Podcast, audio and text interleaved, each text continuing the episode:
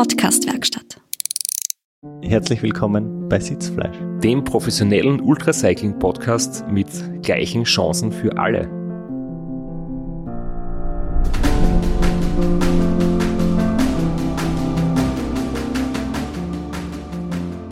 Es ist soweit. Wir haben viele, viele Episoden aufgenommen. Ich glaube, es waren neun Stück von uns beiden. Plus die Episode mit Ulrich. Und jetzt haben wir noch ähm, eine Zugabe. Viel angekündigt und jetzt ist es soweit. Euer Feedback wird jetzt von uns zu Content verwurstet, damit wir noch eine weitere Woche euch mit äh, einem Podcast begnügen können. Wir haben einige Themen vorbereitet, wir haben ein paar Zahlen und Fakten vorbereitet, ähm, wir haben viele Kommentare und E-Mails irgendwie noch ähm, uns da auf einen ganzen Stapel Schmierzettel äh, notiert und werden uns jetzt ja da durchhandeln, ähm, offene Fragen noch zum Transcontinental Race beantworten. Und wie genau wir das machen, ist ein bisschen schwierig. Also wir haben jetzt keinen großen Plan, wir haben nur viele offene Fragezeichen vor uns und werden uns da einfach ja, durcharbeiten. Ja, und schauen, ob das funktioniert. Also für mich funktioniert jedenfalls. Ich bin ja eh nie vorbereitet, aber du bist schon ganz nervös, weil du keinen roten Faden hast. Was wir jedenfalls als Fixpunkt haben, womit wir mal anfangen könnten, ist, indem wir uns über unseren heutigen Werbepartner sprechen. Auf das war jetzt nicht gefasst. Dass du den Ball so umschmeißt. ähm, wir sind mittlerweile beides große Fans von AG1 von Athletic Greens, der uns bei der Nährstoffversorgung unterstützt. Ja, und noch größere Fans sind wir von einer Routine, weil die ist wichtig, dass man die reinkriegt. Und, und dafür ist AG1 genau das Richtige, weil es ist super einfach zu bedienen, sage ich jetzt einmal, sich selbst zu mixen. Einfach einen Esslöffel AG1 Pulver in Wasser auflösen, kurz schütteln oder rühren, je nachdem, wie die Vorlieben sind. Und dann, ich mache es immer in der Früh, du nach dem nüchtern Training, einen AG1 trinken. Ob gerührt oder geschüttelt, es sind immer 75 Vitamine und Mineralstoffe drinnen, die uns bei der Regeneration und bei der Stärkung des Immunsystems unterstützen. Und es gibt dafür alle, die uns zuhören, die Möglichkeit, das zu bestellen und einmal auszuprobieren, ganz unverbindlich, entweder als einmalige Bestellung oder als Abo. Es gibt auch eine 60 Tage Geld-Zurück-Garantie. Und das Ganze kann inklusive fünf Travel Packs und einem Jahresvorrat Vitamin D3 und K2 unter folgendem Link bestellt werden. www.athleticgreens.com slash Sitzfleisch und die Travel Packs sind wirklich praktisch. Ich habe da mehr als fünf und die habe ich mir schon eingeschnitten, weil ich bin ja schon halb auf Urlaub. Morgen geht's los und da kann ich mich ein bisschen zügeln am Buffet, wenn ich vorher meinen AG1 von Athletic Greens trinke. Groß angekündigt und handschriftlich schon noch eine zweite A4 Seiten voll geschmiert. Vielleicht beginnen wir gleich mit den Hard Facts zum Transcontinental Bike Race. Es hat einige Fragen gegeben, so zum Thema, wie ist ähm, die Leistung, wenn man es jetzt zum Beispiel vergleicht mit dem Race Across America, also die, die Leistung in Watt und die Vorzeit und die Kilometer pro Tag. Und das ist ja was, was mich wirklich selber sehr interessiert, wo ich mir im Vorfeld überhaupt nicht vorstellen habe können, wie das dann schlussendlich sein wird. Und es, ich muss gleich dazu sagen, es ist sehr schwierig, das Ganze zu ermitteln, weil man hat verschiedene Zahlen und interessanterweise, ich habe mein, mein Garmin 1040 durchlaufen lassen. Er ist in jeder Pause oder weiter aufgezeichnet und ich habe nie auf, auf Stopp oder, oder auf, auf sonst irgendwie auf Zwischenzeit gedrückt oder so. Und von einem Checkpoint zum nächsten habe ich quasi eine Einheit dann gespeichert. Nur es kommen halt um ein paar Kilometer und um ein paar Stunden, Stunden andere Zahlen raus, wie vom offiziellen GPS-Tracker. Woran das liegt, schwer zu sagen. Wir haben vorher ein bisschen äh, gebrainstormt, woran es liegen könnte. Eine mögliche Erklärung war, dass der äh, GPS-Tracker weniger Wegpunkte setzt als der Fahrradgarmin oder mehr und wenn der nur alle fünf Minuten ein Signal sendet, dann kann es sein, dass die Linie ein bisschen eckig wird und ein bisschen hin und her springt in der Bumper auch und deshalb mehr Kilometer zustande kommen. Oder auch, dass er in der Pause, wenn man genau einzoomt auf deinen Pausen, sieht man, dass der Tracker während der Stehzeit ein bisschen herumspringt. Vielleicht bin ich schlafgewandt, wer weiß. und habe das Radl zickzack im Schlaf hin und her geschoben. Uh, jedenfalls hat der offizielle Tracker für mich uh, 4578 Kilometer ausgegeben in sieben Tagen und 19 Stunden und es entspricht einer Tagesleistung von im Schnitt 478 Kilometer pro Tag. Mein Garmin hat ein bisschen weniger aufzeichnet, da sind es etwas unter 4400 Kilometer und wären damit irgendwie so 465 Kilometer pro Tag. Aber es sind ein paar Stunden weniger und wie gesagt, ich weiß nicht, woran das genau liegt. Man kann auf jeden Fall vielleicht das Ganze etwas runden. Das war dann also eine Stehzeit von einem Tag 19 Stunden und eine reine Fahrzeit von sieben Tag 19 Stunden und ich merke gerade, da habe ich irgendeinen Fehler drinnen. Ja, ich habe gedacht, ich lasse dir mal reden, schauen, wohin das führt, aber äh, tatsächlich hast du vorher gesagt, ähm, du hast die Zeit in Bewegung gesagt und nicht deine, deine finisher Zeit. Also vielleicht noch einmal zusammenfassend, die Kilometer vom Tracker waren 4578 und deine Gesamtzeit 9 Tage, 14 Stunden. Und die aufgeteilt noch einmal in 7 Stunden 19 reine Fahrzeit und eine Stunde 19 Stehzeit. Ein Tag 19. Genau. so kommen wir hin. Auf der ganzen Route waren 42.000 Höhenmeter zu bewältigen und jetzt, wo es eigentlich spannend wird, sind die Leistungsdaten. Und zwar habe ich ähm, auf den Checkpoints 1 und 2 eine Leistung gehabt von Normalized Power 193 Watt, auf den Checkpoints 3 und 4 zusammengefasst 176 Watt und am Checkpoint zum Checkpoint 5 noch immer 152 Watt.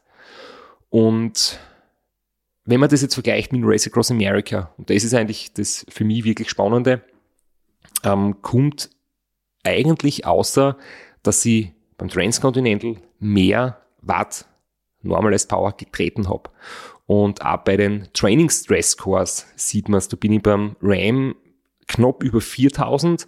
Im Vergleich dazu bei einem 24-Stunden-Rennen bin ich, ja, 1000 bis 1200 war es zum Beispiel beim 24-Stunden-Rekord.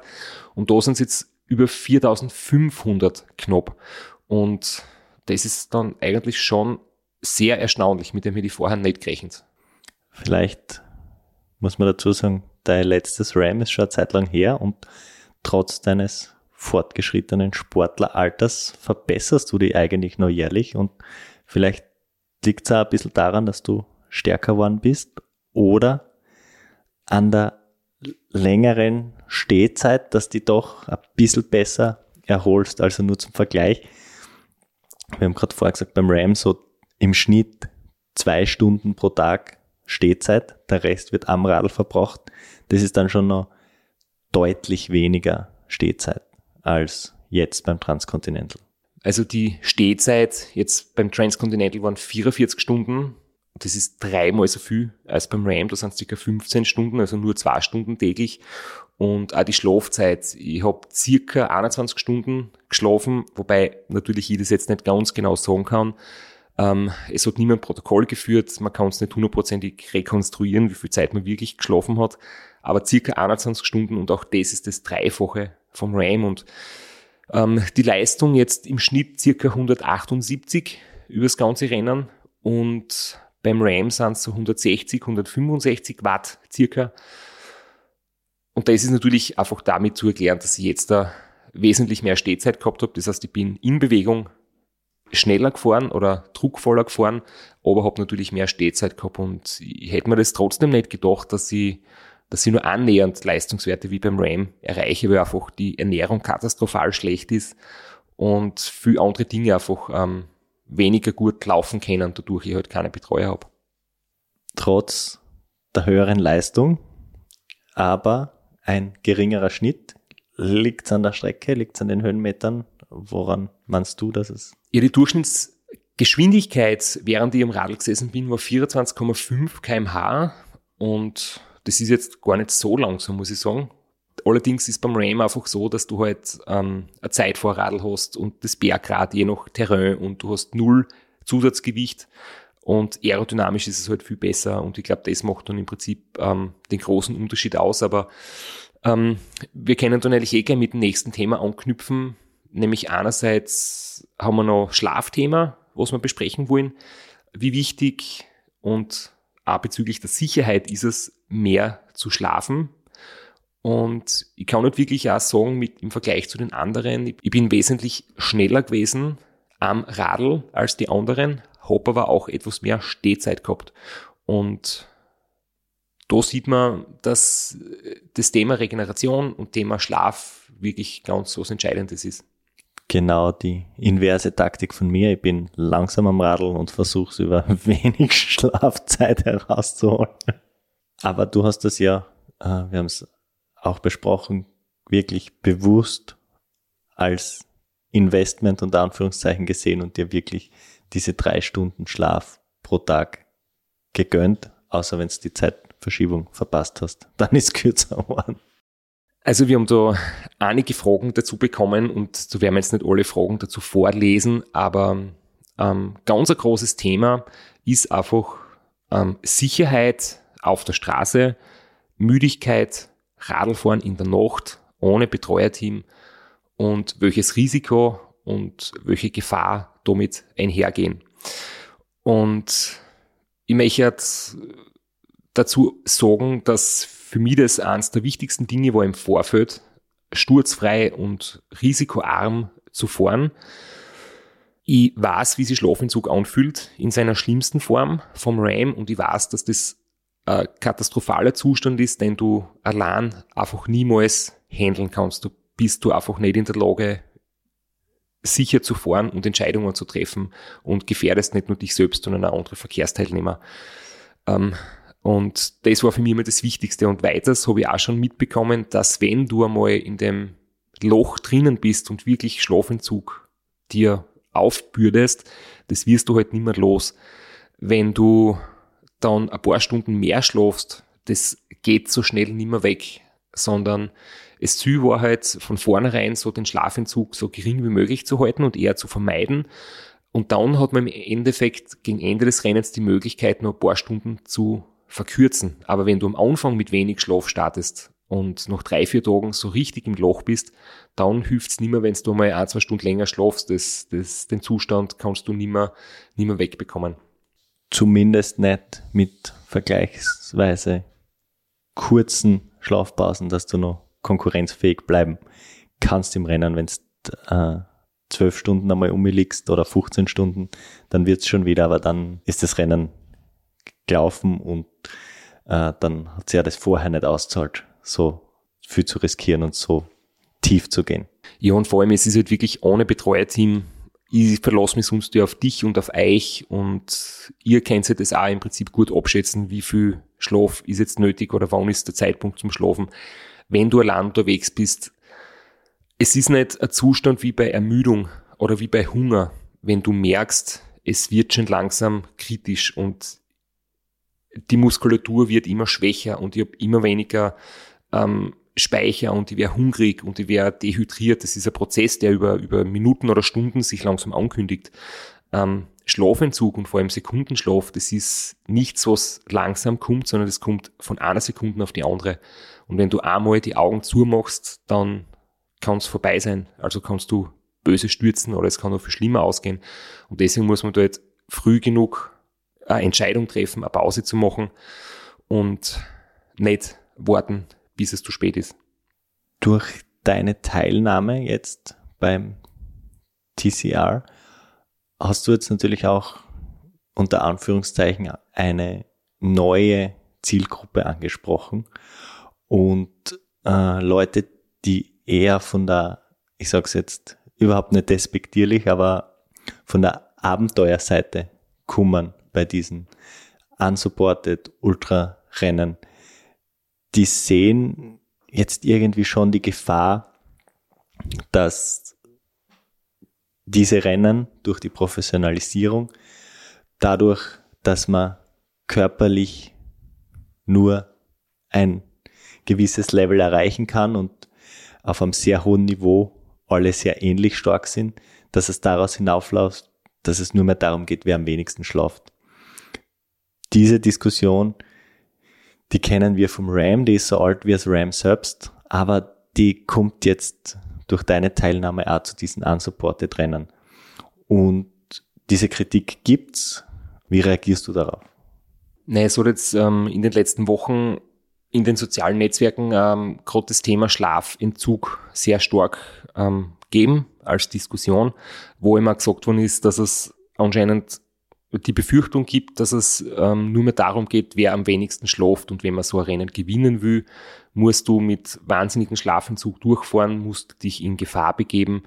Und ja, du hast nur eine Chance auf den Sieg, wenn du der bist, der den Schlafentzug am krassesten aushaltet. Ähm, ich habe dann dort geantwortet und habe selbst ein Posting abgegeben, was dann ein paar Antworten gegeben hat, dass ich überhaupt nicht der Meinung bin, weil Schlaf macht dich schneller. Wenn du ausgeschlafen bist und regeneriert bist, zumindest teilweise, kannst du besser Radl fahren. Und es geht nicht darum, wer am wenigsten schlaft, sondern natürlich will man wenig schlafen und nicht unnötig Zeit verlieren, aber man soll so viel schlafen, dass man sicher ist und vernünftig Tempo Radl fahren kann. Ähm, ich war sicher nicht der, was am wenigsten geschlafen hat bei dem Rennen, definitiv nicht. Ich habe sicher in den ersten Tagen deutlich mehr geschlafen als die anderen. Es waren sechs Nächte zu drei Stunden und dann drei Nächte mit circa einer bis eineinhalb Stunden. Es waren dann ein bisschen mehr. Ich habe in meinen Aufzeichnungen geschaut, ich wollte eine Stunde schlafen die letzten drei Nächte und bin dann aber nicht ganz aus die Federn gekommen. Der Wecker hat ein paar Mal gesnoost und ähm, ich habe dann einfach eine Dreiviertelstunde braucht, bis ich aufgestanden bin. Aber ich habe dann halt den Schlaf reduziert und zwei Powernaps so wie auch gemacht. Also das war schon meine, meine Maxime, da wirklich aufzupassen. Und ich muss sagen, ich habe keine Momente gehabt auf der Straße, wo ich der Meinung war, ich bin jetzt so müde, dass ich gefährlich unterwegs bin. Wenn ich das Gefühl gehabt habe, dass es kritisch wird, habe ich eine Pause eingelegt, bin kurz abgestiegen, habe mich mit Gymnastik bewegt oder irgendwas gemacht, um wieder im Kopf ein bisschen fit zu werden. Oder wie gesagt, einen Powernap machen. Und die Phasen waren wirklich nicht schlimm und ich muss auch sagen, in der Nacht zu fahren, vor dem habe ich sehr viel Respekt gehabt. Das war wesentlich unproblematischer, als ich mir das überhaupt vorgestellt hätte. Man hat die Straßen quasi für sich, es ist kein Verkehr. Und wenn Verkehr ist, du siehst den Gegenverkehr oder die, die anderen Verkehrsteile immer viel, viel früher als am Tag durch den Scheinwerferkegel. Ich habe den Garmin Varia oben gehabt, das Radar, das piept immer, wenn von hinten ein Auto kommt. Und ich habe ein echt super starkes Licht oben gehabt von Supernova mit Fernlicht. Das hat's natürlich auch wesentlich leichter gemacht. Dann bist du im Kopf fitter und siehst da auf der Straße eventuell Hindernisse oder Schlaglöcher ganz gut.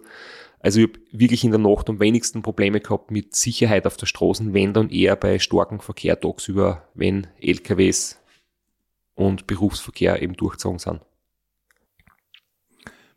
Aber zurück zum, zum Schlafthema man kann den Schlafentzug nur so weit ausreizen und das allein wird dich nicht dazu bringen, ein Rennen zu gewinnen. Und es ist immer eine Balance zwischen genug Schlaf und zu wenig Schlaf. Das ist immer ein Tanz auf der Rasierklinge, aber ich denke, bis jetzt ist es auch von, von allen Teilnehmern, Teilnehmerinnen sehr gut gehandelt worden. Also ich habe jetzt aus, aus meinen Beobachtungen nie das Gefühl gehabt, dass jemand das mit dem Schlaf zu sehr ausreizt und dabei aufs Radfahren vergisst, weil das darf man einfach trotz allem, wir haben vorher über deine Daten geredet, nicht übersehen, dass du das Rennen am Rad gewonnen hast. Auf der Straße mit der Leistung, die du abgerufen hast, mit den Watt, die du auf die Straße braucht hast. Und das geht nur mit genug Schlaf. Es ist definitiv so und natürlich ist es klar, dass jetzt nicht das wenig Schlafen propagiert werden soll. Also ich hüte mich davor, dass ich sage, wenig Schlafen ist erstrebenswert und super. Und bitte macht das alle gleich wie ich, sondern ich sage wirklich, dass ich den Sport seit 15 Jahren mache und ich habe, ich müsste mal das ausrechnen, wie viele 100 Nächte ich schon durchgefahren bin. Es waren allein beim Ram ähm, wahrscheinlich 70 Nächte und ich habe noch fünfmal das Race Around Austria gemacht und einen Haufen 24-Stunden-Rennen. Also ich bin weit über 100 oder 150 Nächte, die ich am Radl schon erlebt habe, drüber. Und da lernt man natürlich sich selbst kennen und da weiß man, was ist möglich und was ist nicht möglich. Und ich habe das im Laufe der Jahre halt ausgelotet und das ist halt wirklich ein Prozess, dass man lernt, wie geht's mir mit wenig Schlafen. Und wenn jetzt jemand herkommt und sagt, ich bin ein super Lizenzradlfahrer oder super Marathonfahrer und ich möchte jetzt erstmal sowas machen und ich mache es gleich wie die, die Leute, die da vorne dabei sind, das wäre natürlich ganz, ganz schlimm. Also wirklich an sich selbst Sachen einfach Schritt für Schritt ausprobieren und sich herantasten und nicht irgendwem anderen was nachmachen. Weil ich denke, die Diskussion, ob es vielleicht vorgeschriebene Schlafpausen geben sollte, ist verständlich und ich finde es okay, dass das bei manchen Rennen gibt und dass, man, dass das manche gut finden. Trotzdem bin ich der Meinung, viel wichtiger ist es, anstatt etwas zu verbieten, nämlich selbstbestimmt zu fahren, einfach die Leute zu erziehen und darauf hinzuweisen und auf die Problematik hinzuweisen.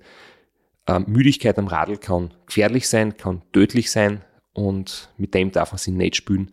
Das ist, glaube ich, viel, viel wichtiger, als jetzt Sachen verpflichtend vorzugeben und die Leute vielleicht trotzdem das Bewusstsein noch nicht entwickelt haben. Ich denke, damit ist das Thema sehr ausführlich besprochen und gibt uns eigentlich auch die perfekte Überleitung zu einem anderen, sehr, sehr heiß diskutierten Thema. Und das wäre die Professionalisierung des Sports an sich. Also jetzt wieder, ich meine das überhaupt nicht negativ, wenn man von der Abenteuerschiene kommt zum TCR und dann äh, steht dort der Straße am Start und dann steht dort der Ulrich Bartholmös am Start, die sie wirklich dort an den Start stellen, austrainiert, die ihren Fokus eine ganze Saison draufgelegt haben auf das Rennen und da auch auf Sieg fahren, dann kann es sein, dass das auch in der, in der Wahrnehmung so ein bisschen dem Spirit widerspricht. Lechlan Morten hätte mich nur sehr interessiert, weil der ist echter Profi, der aus der World Tour kommt. Aber ja, das ist ein Thema, das ist im Vorfeld mir bewusst gewesen. Ich habe mich wirklich als sehr ähm, zurückhaltend und in aller Bescheidenheit gemeldet bei der Rennleitung. Gibt es noch einen Startplatz? Darf ich mitfahren? Ist es okay, dass ich dort mitfahre mit meinen Erfahrungen und Erfolgen vom Race Across America? Und natürlich war ich dort bekannt und sie haben gesagt, ja, das finden super und, und ähm, bin herzlich willkommen und ich habe dann den ganzen Prozess durchgemacht mit Anmeldung und so weiter. Ähm, aber mir war das klar, dass das ein Thema sein kann und ich habe mir ganz bewusst sehr, sehr gut vorbereitet, auch vom Regelwerk her, ähm, damit ich ja keinen Regelverstoß mache, weil ich schlecht vorbereitet bin. Ich habe wirklich das Regelwerk studiert, weil ich gewusst habe, die Augen werden auf mich besonders gerichtet sein. Und ich würde jetzt auf keinen Fall da herkommen wie der Superstar oder wie eine Diva. Und so war jetzt meine Herangehensweise. Und trotzdem. Das war so ein bisschen die Befürchtung und auch von mir, auch in unseren privaten Gesprächen war das so ein bisschen Thema, könnte das ein Problem sein. Dann, als es soweit war, kommen ist es dann ganz anders. Jetzt dann auch mir so bewusst worden, wenn ich mit anderen gesprochen habe.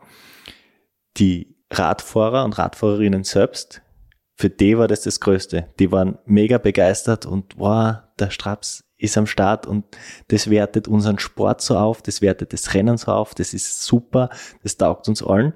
Und genau die befürchtete Kritik ist dann eher so ein bisschen von außen gekommen.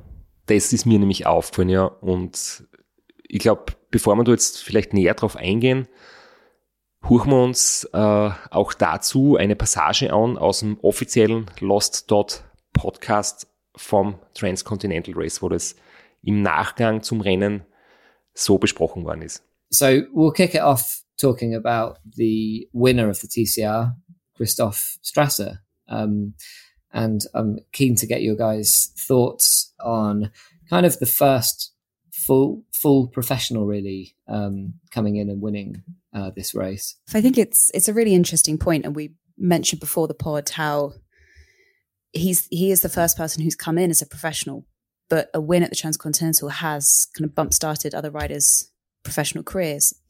Josh Ibbett, James Hayden are the ones who come to mind. Um, but coming in as a professional, for me, raised the question about riding in the spirit of equal opportunity.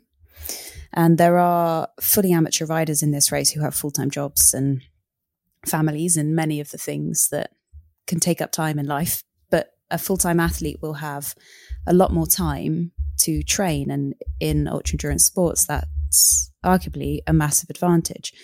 Um, and he did also come out and recce his Romanian route, which requires time and money that a lot of people wouldn't have in the same year that you're already doing TCR. Um, so I, I don't know how you get around it, and there are many other ways that the sport isn't isn't equal. Um, but it's it touched on what I think is a really interesting moment in the sport because we're at the, mm. an hmm. inflection point of amateurs turning fully professional. Um, and in a self supported sport, where does sponsorship sit within the realms of support? Rob looked like he had something to say, kind of. not, no, not directly. I mean, I was processing everything Becky was saying, and it is a very, very interesting. And I guess I was contorting my face because I was, I was trying to think um, exactly where do I stand on it. And yes, it, I mean, it's it's a difficult one to police, and I guess for myself, I've, I've never really worried about it too much because, I mean, I'm not at the point yet and it makes no difference to me, you know, when I'm racing one of these things. Um, but maybe I know to a lot of people, especially like hardcore ultra cycling fans, that for instance, when Lachlan Morton did the GB Joro um, and won it, and you know by quite a significant amount, but you know, Angus Young uh, was chasing, who, again, you would class him as pro now, but I mean, it's a different level of pro, isn't it? So I, I see mm. people like Christoph, you know, it's not world tour pro. And I think, mm. yeah, having world tour pros involved makes it a bit different. Um, the amount of time you get to train, everything like that. Yeah, of course yeah, no, it's difficult. I, I definitely don't envy race organizers. And yeah, maybe it is against the spirit of them. I mean, some people are very against it because they see it as, you know, it's a race for amateurs. It's like something that belongs to people who aren't professional. So then professionals maybe stay out. But then others love it because of it brings a spotlight onto it, and it you know uh, brings more people to the fold of ultra cycling, opens it up more.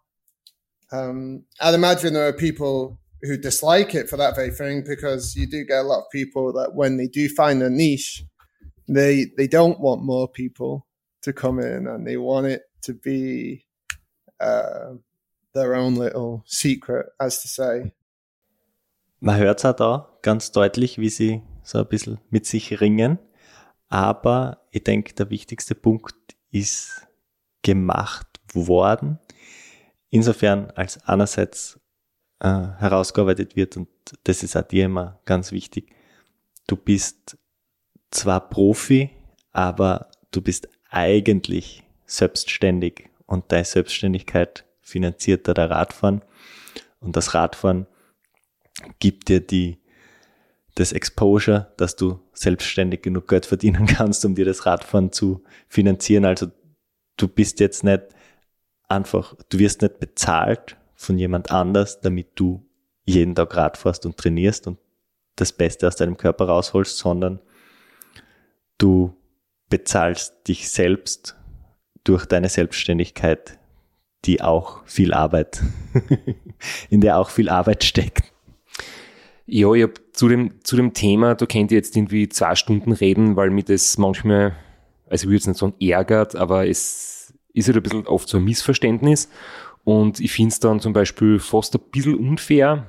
Ähm, jetzt sagen sie zum Beispiel der James Hayden, der hat zweimal dieses Rennen gewonnen und ist dadurch jetzt offensichtlich auch professioneller Radlfahrer und kann sie ähm, mit seinen sportlichen Leistungen auch sein Leben finanzieren. Ähm, das ist okay, aber wenn man das vorher woanders gemacht hat, ist es nicht mehr okay, wenn ich jetzt dann zum Transcontinental Race hinkomme. Und ähm, ich könnte jetzt auch die Fragen stellen, was ist Chancengleichheit, Equal Opportunity für alle? Ähm, und jetzt sind wir beim Intro, gell? jetzt lösen wir das auf. ähm, ich habe null Ahnung von Routenplanung gehabt. Es gibt jetzt vielleicht Leute, die Routenplanung wirklich gut kennen, die vielleicht einen IT-Job haben oder irgendeine Softwareprogrammierung perfekt beherrschen. Ähm, es gibt vielleicht Leute, die sind Radlmechaniker professionell und lassen sie nicht selbst die Bremsflüssigkeit ab. Ähm, es gibt bei dem Rennen so viele Anforderungen, um vorn dabei zu sein. Natürlich ist wahrscheinlich die körperliche doch äh, die wichtigste, das haben wir jetzt vorher auch besprochen. Aber es sind jetzt so viele andere Themen und jetzt wenn einer Radlmechaniker ist, ähm, dann wäre es vielleicht okay. Und wenn einer guter Athlet ist, ist es nicht okay, wenn er das irgendwie zu seinem, zu seinem Beruf auch gemacht hat. Und ähm, was ich auch komisch finde, dass kritisiert wird, dass ich mir die Strecken anschaue. Also das habe ich absolut nicht nachvollziehen können. Ähm, wohne in der Steiermark, da geht die Strecken nicht durch. Ähm, zum Beispiel der Ulrich kommt aus München und die Strecken geht durch München. Jetzt hat er schon mal den Vorteil, er kennt das. Und es ist halt irgendwie Glück, weil die Strecken geht durch 14 Länder und es ist ein internationales Starterfeld. Das heißt, es gibt ganz viele Leute, die diverse Stücke von der Strecken kennen und es gibt sicher ganz viele Leute, die nichts davon kennen. Die Fiona Kolbinger und der Björn Lennart kommen aus Dresden, wo der Checkpoint 1 daneben war. Ähm, und dann ist das okay und ich habe mir die Strecken angeschaut, weil ich es nicht kenne und das ist dann nicht okay. Ähm, und ich muss sagen, der, der Trip nach Rumänien hat vier Tage meiner Zeit in Anspruch genommen und hat zwei Tankfüllungen und drei Hotelnächte, die insgesamt keine 100 Euro gekostet haben, gekostet. Und wir haben am Gaskocher am Balkon selber gekocht oder am Flussufer am Abend. Also jetzt von wegen, ich habe mir da jetzt mit wahnsinnigen finanziellen Mitteln ähm, die Möglichkeit gekauft, mir die Strecken anzuschauen. Das Argument finde ich, ähm, das mag ich nicht so stehen lassen. Ja, Equal Opportunities ist ein Konzept, das in einer perfekten Welt funktionieren würde. In unserem Late Stage Capitalism schwierig bis unmöglich. Es gibt Athleten, von denen wir es wissen, die sind Fahrradboten, die, die leben von der Hand im Mund und schaffen eine Teilnahme. Ähm, es gibt Athleten, die sind sehr reich, die können sie das einfach so finanzieren oder denen zahlen ihre Eltern diesen Spaß und dieses Hobby. Also die Equal Opportunities haben wir bei dem Rennen insofern, als alle die gleichen Checkpoints zu absolvieren haben und dann aus den ihnen gegebenen Voraussetzungen das Bestmögliche herausholen. Aber ähm, fair und Chancengleichheit in einem wirklich egalitären Sinn wird es da nicht geben wahrscheinlich. Ja, es, wir kennen ja ein, ähm, beim Ram Fahrer, die einfach gut verdienen. Ich meine, zum Beispiel der Valerio Zamboni, ohne dass man jetzt so ins Detail geht, wir wissen es auch nicht, aber er lebt halt in Monaco, hat einen, hat einen super Job und, und hat seine eigene Firma und der kann sich halt einfach selbst, glaube ich, so gut einrichten, dass er den Sport halt betreiben kann und keine Sponsoren braucht. Ähm, ist der dann vielleicht auch vom Staat ausgeschlossen? Es ist ja das Thema angesprochen worden mit Kindern, also wenn, wenn eben die Teilnehmer Mütter oder Väter sind, ähm, und dann frage ich mich, wird dann vielleicht jemand nur mehr zum Rennen zugelassen, der keinen Sponsor hat, der nicht an der Strecke war und, und der mindestens ein Kind hat? Also ich denke halt, dass man da niemanden ausschließen soll und ja, ähm, Regelung von wegen äh, World Tour Profis oder Lizenzfahrer oder so, das würde ich zwar auch nicht gut finden, aber das wäre dann irgendwie ein klarer Cut, aber weil ich jetzt auf meiner Homepage stehen habe, professioneller Ultraradfahrer, dass ich jetzt deswegen dort nicht willkommen bin, dass ich die sehr, sehr ja, schade gefunden und ich kann einen kurzen, einen kurzen Einblick geben in meinem Terminkalender zum Beispiel. Die letzten ähm, zwei Wochen, falls jemand glaubt, die tue nur trainieren und dann in Kontostand prüfen, ob die Sponsoren überwiesen haben. Ähm, am Dienstag hat es am Vormittag einen Medientermin gegeben für ähm, Fernsehproduktion. Da wird es von Specialized nur einen zweiten Teil von diesem Video geben. Ähm, das war eigentlich ein Interview, das einige Stunden dauert hat und war am Nachmittag in Oberösterreich ein Vortrag bei einem äh, meiner Sponsoren, weil die wollen natürlich nicht nur, dass ich das Logo am Trikot habe, sondern da habe ich für Fevertree, auch für die Mitarbeiter, so ein kleines Seminar gemacht am Nachmittag. Und tags darauf ähm, mit dem Bus zum Flughafen nach Wien. Dann war am nächsten Tag ähm, ein Vortrag in Athen auf Englisch für 200 Zuhörer und dann wieder Retour und mit dem Bus nach Hause und dann noch um 10 am Abend aufs Radl sitzen und trainieren. Und das waren jetzt zum Beispiel drei Tage, die jetzt nicht unbedingt Profi-Radfahrer waren, sondern das war halt Vortragender, ähm, was eigentlich auch jetzt mein Beruf ist. Und ja, du ist eine 40-Stunden-Woche, ist schnell beieinander und auch den Podcast, den wir machen. Ja, der Lukas macht uns den Schnitt und den Upload, aber wir selbst tun auch viel vorbereiten, uns mit den Gästen absprechen, die Themen zusammenschreiben, die Einspieler aussuchen. Und da sind auch nochmal 10 Stunden Arbeit drinnen pro Woche circa.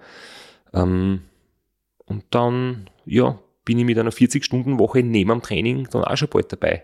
Also ich will nicht jammern, das ist großartig, das ist super und ich kann vom Radlfahren leben, aber es ist halt mehr als Radlfahren. Und deswegen bin ich da manchmal etwas, mh, hm, fühle mich ein bisschen missverstanden, wenn die Leute so ein Bild von mir haben, ich tue nur trainieren den ganzen Tag und, und habe sonst nichts zu tun. Und auch den, den Ultracycling-Shop, ähm, der macht sie nicht von selber. Äh, da steht man dann mit der Sabine gemeinsam ähm, tun Pakete einpacken, tun Sachen nachbestellen und die Website muss laufen. Man muss das mit den Zahlungsanbietern immer wieder ähm, zertifizieren lassen und Sicherheitschecks machen lassen. Ähm, da ist auch was zu tun. Und auch die Sponsoren, die sind ja nicht auf der Suche danach Geld auszugeben, die kommen ja nicht äh, bei dir, rufen durch und sagen, hey, willst du Geld von uns? Sondern das läuft ja meistens andersrum. Meistens ist man ja da Bittsteller und sagt, bitte, gebt's mir ein bisschen Geld dafür, äh, klebe ich ein Pickel auf mein Helm. Hat die noch niemand gefragt, ob er die sponsern darf? Noch nicht, ne, aber äh, ich stehe auch nicht mehr am Telefonbuch, weil wir haben kein Festnetz mehr. ja, mir hat kein Sponsor jemals angerufen auf meinem Festnetz, aber nein, es ist wirklich so, manche Leute glauben, ja, der hat Sponsoren, mit Sponsoren ist es leicht und wenn ich Sponsoren hätte, würde ich auch das Ram fahren und, und dann her immer wieder Leute sagen, ja, sie sind so gute Radlfahrer, aber weil sie keine Sponsoren haben, können sie das nicht machen. Und ich muss jetzt sagen, ich habe auch keine Sponsoren gehabt zu Beginn. Die Sponsoren kommen immer danach, wenn du erfolgreich warst. Es ist wie selbstständig eine Firma aufzubauen. Du arbeitest rund um die Uhr, du investierst Geld, du investierst Zeit, du machst Schulden und ein paar Jahre später kommt es dann irgendwann ins Laufen und dann verdienst du vielleicht und kannst Leute engagieren und anstellen. Und dann kommt ein paar Jahre später der Herr und sagt, naja, der hat so viel Geld, der hat eine eigene Firma, der kann leicht daherreden. Ähm, man sieht halt nie, was davor passiert ist, bevor etwas ins Laufen kommt und irgendwie Geld abwirft. Deswegen ist der Vergleich, glaube ich, ganz passend. Also, ja, man kann Radprofi werden, indem man seinen Job kündigt, weil dann hat man nichts mehr zum Tun außer Radlfahren. Und so war es halt bei mir zu Beginn. Ich habe beim Studieren halt mit dem Ganzen angefangen und dann vom ersten gratis Müsliriegel über gratis Pedal, über ein billigeres Rad mit Rabatt, ähm, sind dann halt Step by Step die Sponsoren langsam gekommen, ja du hast sie dir geholt. Aber sonst haben wir jetzt ein ganzes Segment drüber gemacht, dass sie eben nicht kommen und dann haust du es zusammen und sagst, sie kommen. Aber und es ist nicht wegen einem Pickel am Helm. Das ist heutzutage, das war vor 15 Jahren total super mit Aufkleber und Logo am Trikot. Heute muss man halt viel mehr ja, mit sozialen Netzwerken und Postings und Reichweite und so weiter argumentieren. Deswegen gibt es ja viele, die halt aufgrund von guten Reichweiten und großer Community ähm, Unterstützer finden, wo vielleicht gar nicht die Leistung so im Vordergrund steht, aber das Fass machen wir jetzt nicht auf. Dafür sind wir schon viel zu weit fortgeschritten. Aber eins bringen wir noch unter, weil du ganz nervös schon wieder herumzeichnest. Ja, ein kleines interner noch ähm, bezüglich Transcontinental Race und gesponserten Fahrern.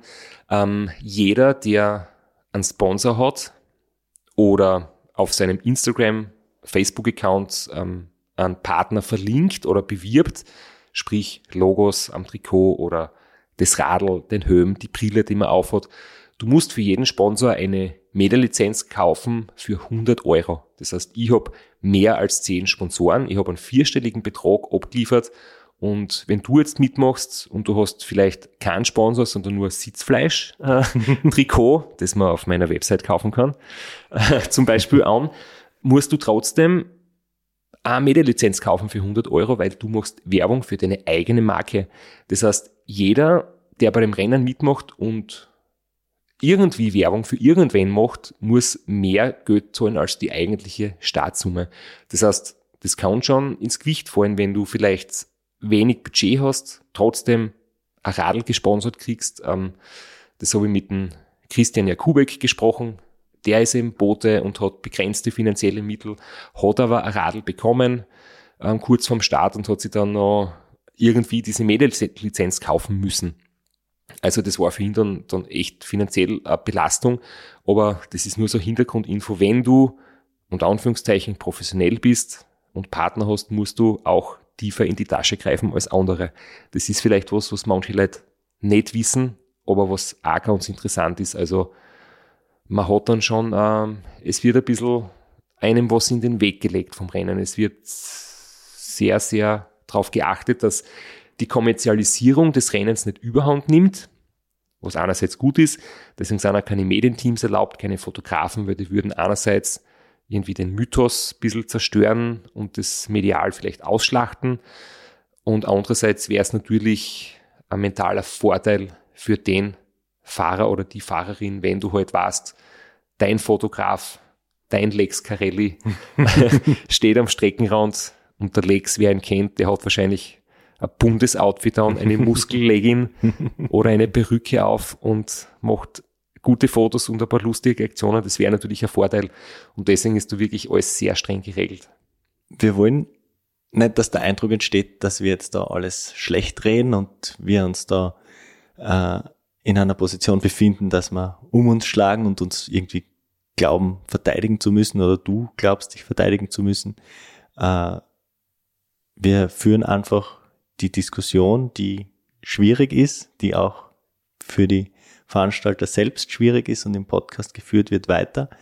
Ähm, es ist natürlich vollkommen klar, das Rennen ist grandios, äh, die Philosophie ist, wie sie ist, äh, du weißt, worauf du dich einlässt, du weißt, womit du konfrontiert bist. Ähm, das Rennen ist grandios und die Art und Weise, wie es durchgeführt wird, ebenso. Äh, das war großartig zum Anschauen. Für dich war es wahrscheinlich großartig mitzufahren. Ähm, wir haben da überhaupt kein böses Blut. Wir diskutieren jetzt einfach nur weiter und bringen unsere Einschätzung dazu. Also es sollte in gar keiner Weise irgendwie negativ aufgefasst werden. Das ist mir wichtig. Ich tue weder schimpfen noch irgendwie interner aufdecken, aber möchte das halt einfach sagen, dass, genau, ähm, dass ich mich, dass ich mich fühle, dass ich ein professioneller Sportler bin, was jetzt nicht heißt, dass ich ein Profi bin und von meinen Sponsoren ausschließlich bezahlt werde. Zwischen Profi und professionell Radfahren ist meiner Meinung nach ein Unterschied. Und ich habe es echt schön gefunden, dass sie die Teilnehmer und alle, die irgendwie beim Rennen waren, gefreut haben, dass ich dabei bin. Und ich habe da überhaupt kein schlechtes Gefühl gehabt. Und ich selber muss sagen, wenn jetzt ans Race Across America denke, mein größter Traum wäre immer gewesen, als er damals noch aktiv war oder so am Ende seiner Karriere, großes Idol, Fabian Cancellara, weil er einfach super Zeitfahrer ist und in der Ebene und bei den Klassikern einfach äh, eine Macht war. Ich möchte, wenn der einmal mitfahren würde oder der Tom Bonen, also so ein Typ von Fahrer beim Ram vielleicht, wenn sie aufhören mit dem aktiven Profisport in der World Tour, das wäre das Größte. Und ich weiß nicht, heute Flo, du bist du besser, wer da ähm, vielleicht geeignet wäre von den Aktiven, dass sie mal auf einer Langstrecken fahren. Ich glaube, das, da würden alle ausflippen vor Freude, oder? Also ich auf jeden Fall schon. Ja, es wäre, denke ich schon. Und wie sich der professionelle Radsport auch extrem in die Breite entwickelt. Es gibt Teams, professionelle Teams, Profiteams, die eigene Gravel-Abteilungen haben, die Leute zu äh, Mountainbike-Rennen schicken. Wer weiß? Es ist nicht gesagt, dass das nicht noch passieren wird. Also Wout van Aert, Filippo Ganna sind vielleicht solche Typen, die ähm, nicht ganz so dünn sind und ein bisschen mehr Masse haben und ein bisschen mehr Substanz haben und einigermaßen gut Zeit fahren können. Ähm, wenn die beim Ram sich anmelden, bin ich sofort wieder dabei. Wenn die beim TCR sich anmelden, bin ich dort sofort wieder dabei. Also das wäre für mich das, das Größte mit, mit, mit Suchen zu messen. Vielleicht kann man schlussendlich einfach sagen, Professionalisierung hat natürlich Vor- und Nachteile. Nachteil ist, dass es irgendwie an, an Charme verliert, dass es vielleicht ausgeschlachtet wird irgendwann, dass äh, das Besondere verloren geht, aber man kann Professional Professionalisierung nicht aufhalten. Und ich denke, das TCR macht das ganz gut, indem es keine Profi-Medienteams zulassen und ähm, dadurch im Prinzip auch große Sponsoren nicht einladen, da aktiv zu werden. Und wenn jetzt jemand ein paar Logos auf seinem Trikot hat, ähm, einen Radlsponsor und sie die Zeit so einteilt, dass er mehr sich vorbereiten kann, dann finde ich, ist das trotzdem noch ein Sport, der sehr ehrlich und sehr reduziert ist. Und ich denke, das Gefühl ist bei mir so, dass es so einfach nicht Gefahr läuft, dass es äh, den Mythos des Unsupported Rennens verliert. Ja, vor zehn Minuten wollte ich den Podcast zu Ende bringen. Jetzt bringen wirklich zu Ende. Wir haben keine einzige unserer Feedback-Fragen beantworten können. Wir haben uns da komplett verplaudert, verheddert in diese schwierigen, aber notwendigen Diskussion. Deswegen wird's wohl oder übel und da sind wir wieder bei deinem dichten Programm. Ich fliege morgen in Urlaub. Du äh, sitzt äh, an einem Wochenende um halb neun noch da und wir nehmen eine zweite Episode auf. Großartig ist das. Manchmal bin ich froh, wenn ich weniger Radl fahren muss und mehr ins Mikrofon einreden kann. Das passt schon so. ja, also die Fragen ähm, aus den E-Mails, aus den Kommentaren von Instagram und Facebook ähm, die liegen noch vor uns und die beantworten wir in Nächste einer halben Woche. Woche. Sind wir schon wieder, sind wir nicht schon wieder auf den wöchentlichen Modus umgestiegen? Dienstag oder Freitag. Der Lukas. Weiß es auch nicht. wir, ihr werdet es erfahren.